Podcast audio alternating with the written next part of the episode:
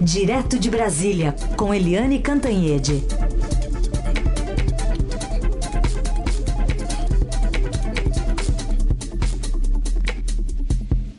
Oi, Eliane, bom dia. Bom dia, Raíssen, Carolina, ouvintes. Oi, Eliane, bom dia. Vamos saber o que, que aguarda o senador Chico Rodrigues nesta semana? Olha, o senador uh, Chico Rodrigues é aquele que tem a cara do, do Chico Anísio na escolinha do professor Raimundo, né? Uma carinha bem aquele bigodinho, aquele jeitão. Não Ele... tinha feito essa, essa relação, mas parece mesmo. Parece mesmo, só que ele não é fraco, não. Ele é amigão do presidente Jair Bolsonaro, era vice-líder do governo. O presidente Bolsonaro já disse que tinha quase uma união estável com ele. Mas, além disso, ele é, é amigão também do presidente do Senado, o Davi Alcolumbre que usa inclusive o Chico Rodrigues para fazer a campanha dele à reeleição à presidência do Senado. A Constituição diz que não pode, as regras dizem que não pode, o regimento diz que não pode, mas o Davi Alcolumbre já entrou até no Supremo questionando isso e está contando tanto com os apoios do Supremo quanto com os votos dos senadores lá no Senado, no plenário. Então, o Davi Alcolumbre está bem cauteloso, sem querer incomodar nem o Supremo, nem os. É, é, nem os. É, nem os senadores. Ele quer ficar em cima do muro, mas o fato é o seguinte, gente: é muito difícil que o Senado decida pelo afastamento do Chico Rodrigues. O Senado vai usar o velho instinto de sobrevivência, o velho espírito de corpo, e é muito difícil, apesar do Cidadania, por exemplo, um partido Cidadania já está é, defendendo o afastamento e tomando providências, outros partidos também entrando lá no Conselho de Ética, etc.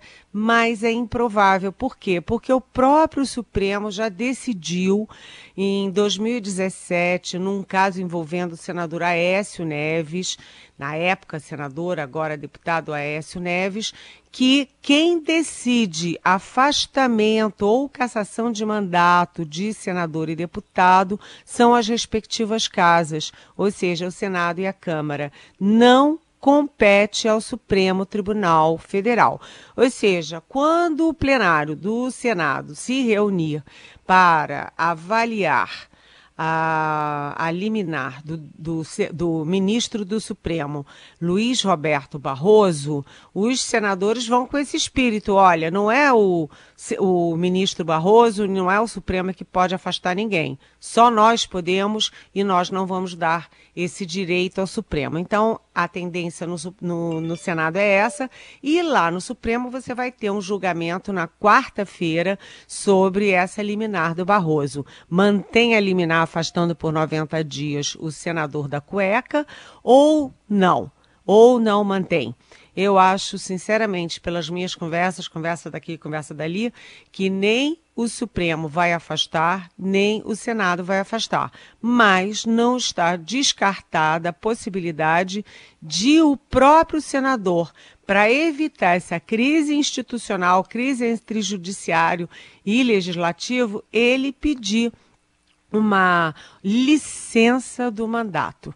E aí o curioso é que ele pede a licença do mandato e quem é que entra na vaga dele? Quem é o suplente dele? É o filho dele. Ou seja, sai de uma cueca e vai para a mesma cueca da família, entendeu? É isso. Nossa. Um, um, acordo das cuecas, então, é o que está em curso. A cueca em família. Cueca em família. Eliane, eh, no Senado, além de questões aí de vestes íntimas, Há uma outra questão importante essa semana, né? O sabatina do indicado pelo presidente Bolsonaro para o STF. Exatamente. Dia 21, nós temos a sabatina do, do, do Cássio Nunes Queiroz.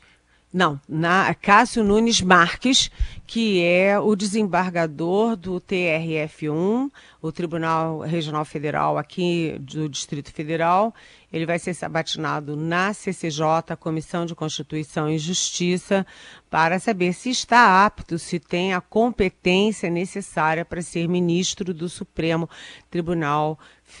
E no mesmo dia está previsto, acaba a sabatina, que começa bem cedo na CCJ, e já se emenda a votação no plenário.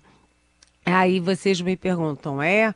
E quais são as chances dele? Eu diria que são 100% de chances dele passar.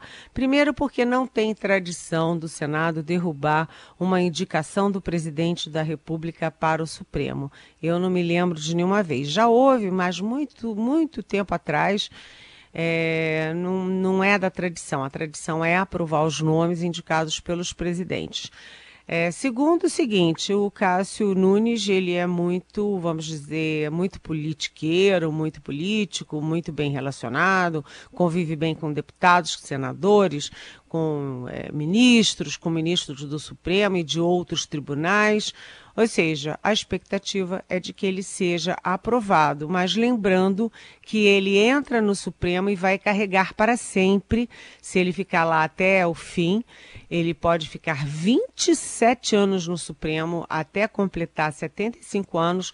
E Assim como o senador da cueca vai carregar para sempre esse carimbo de senador da cueca, o ministro, futuro ministro Cássio Nunes, ele vai carregar para sempre esse carimbo de que tem um currículo muito questionável. O Estadão mostrou, né, que a Universidade de La, La Coruña na La Coruña na Espanha questiona títulos que ele diz ter, é, outras universidades questionam, há, há também mais de uma é, acusação de plágio em teses que ele apresentou nas universidades, diversas universidades, ou seja, ele entra, tudo bem, porque a política é assim mas ele vai carregar para sempre. É aquele, ah, aquele ministro ali que plagiava, aquele ministro ali que não explicou direito o currículo, ah, aquele ministro ali que tinha um monte de doutorado, mas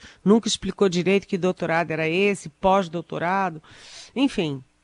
Mas a tendência é ele passar. Ou seja, o Supremo, mais uma vez, ali no foco dessa semana.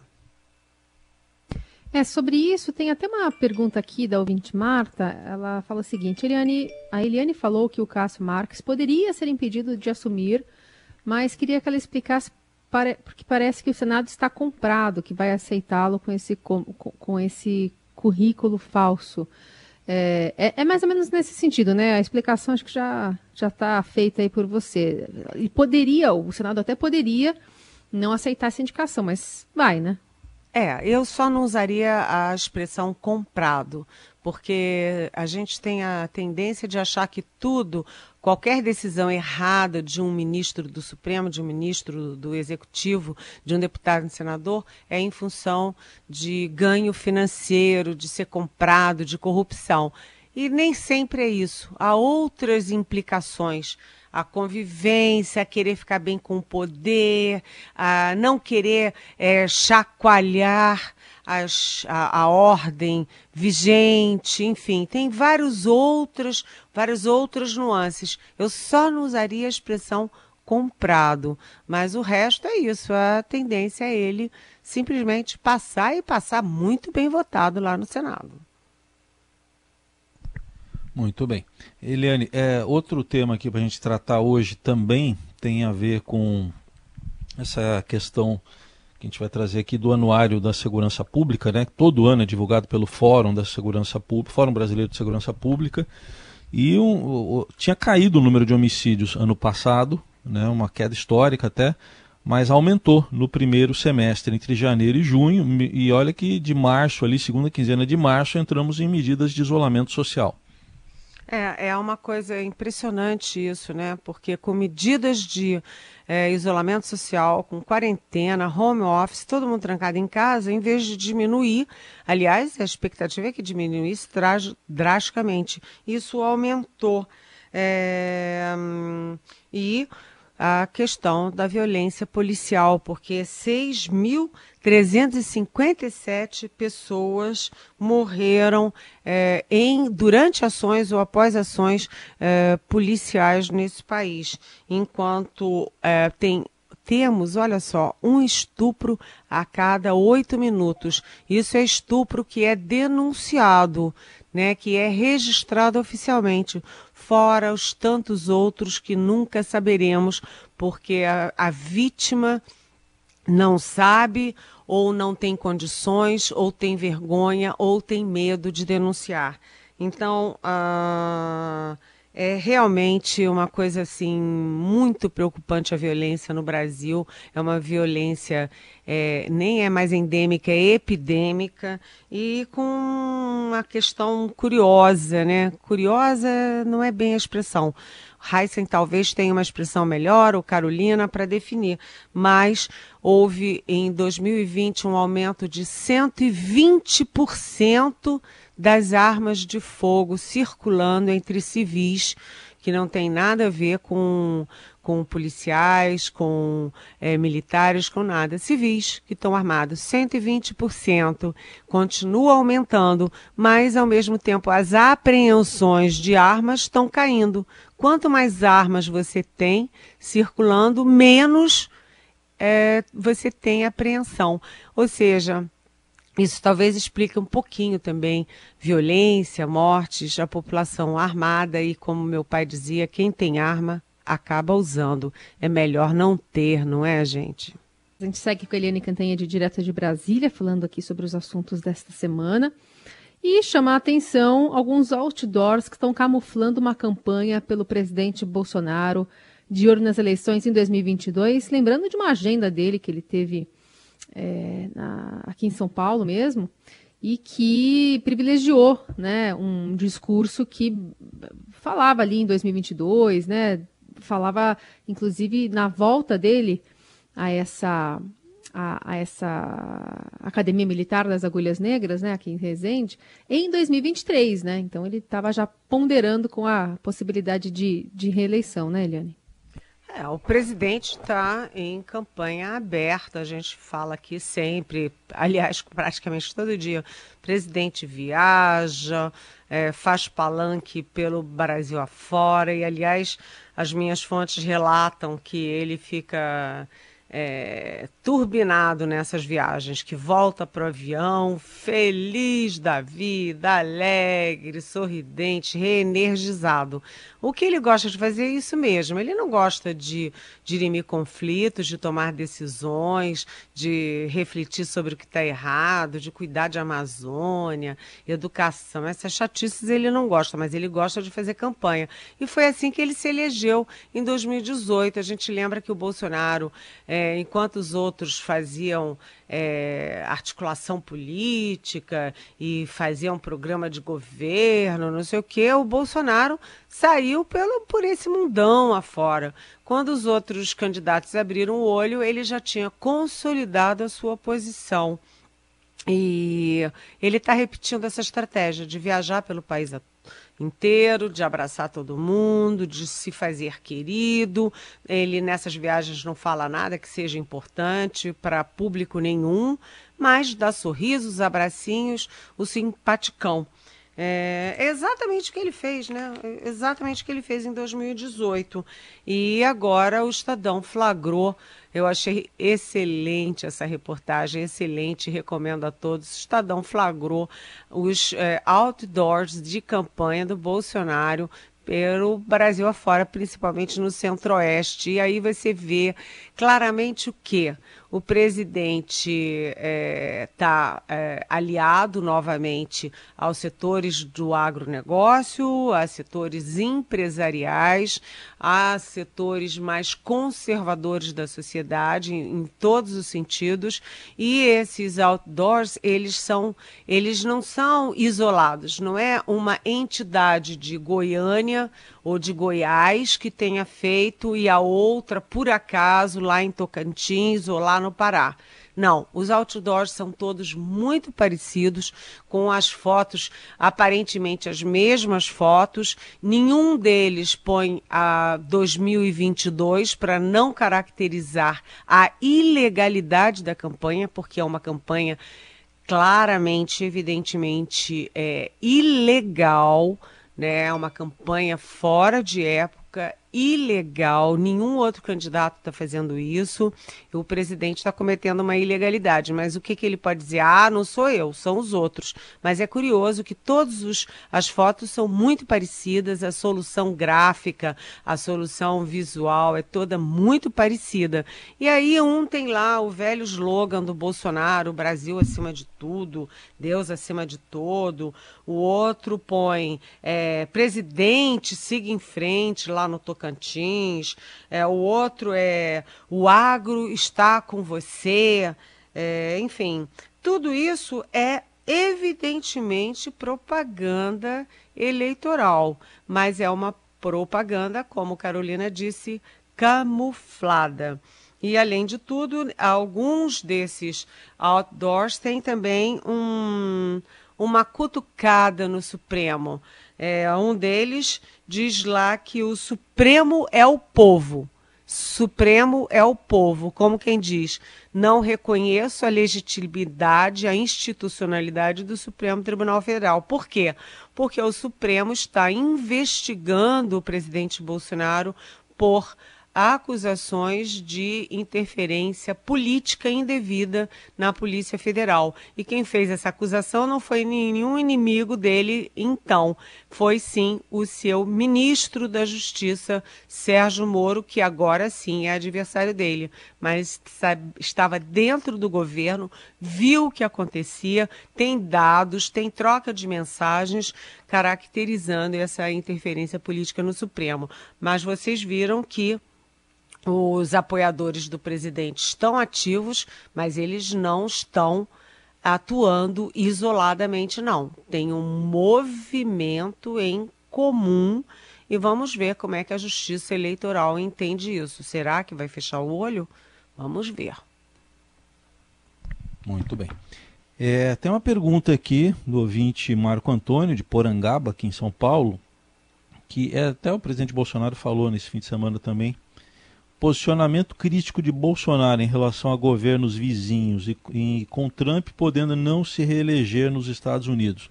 Não corremos risco de cair num isolamento diplomático, perdendo ainda mais o nosso protagonismo internacional, quer saber o Marco Antônio.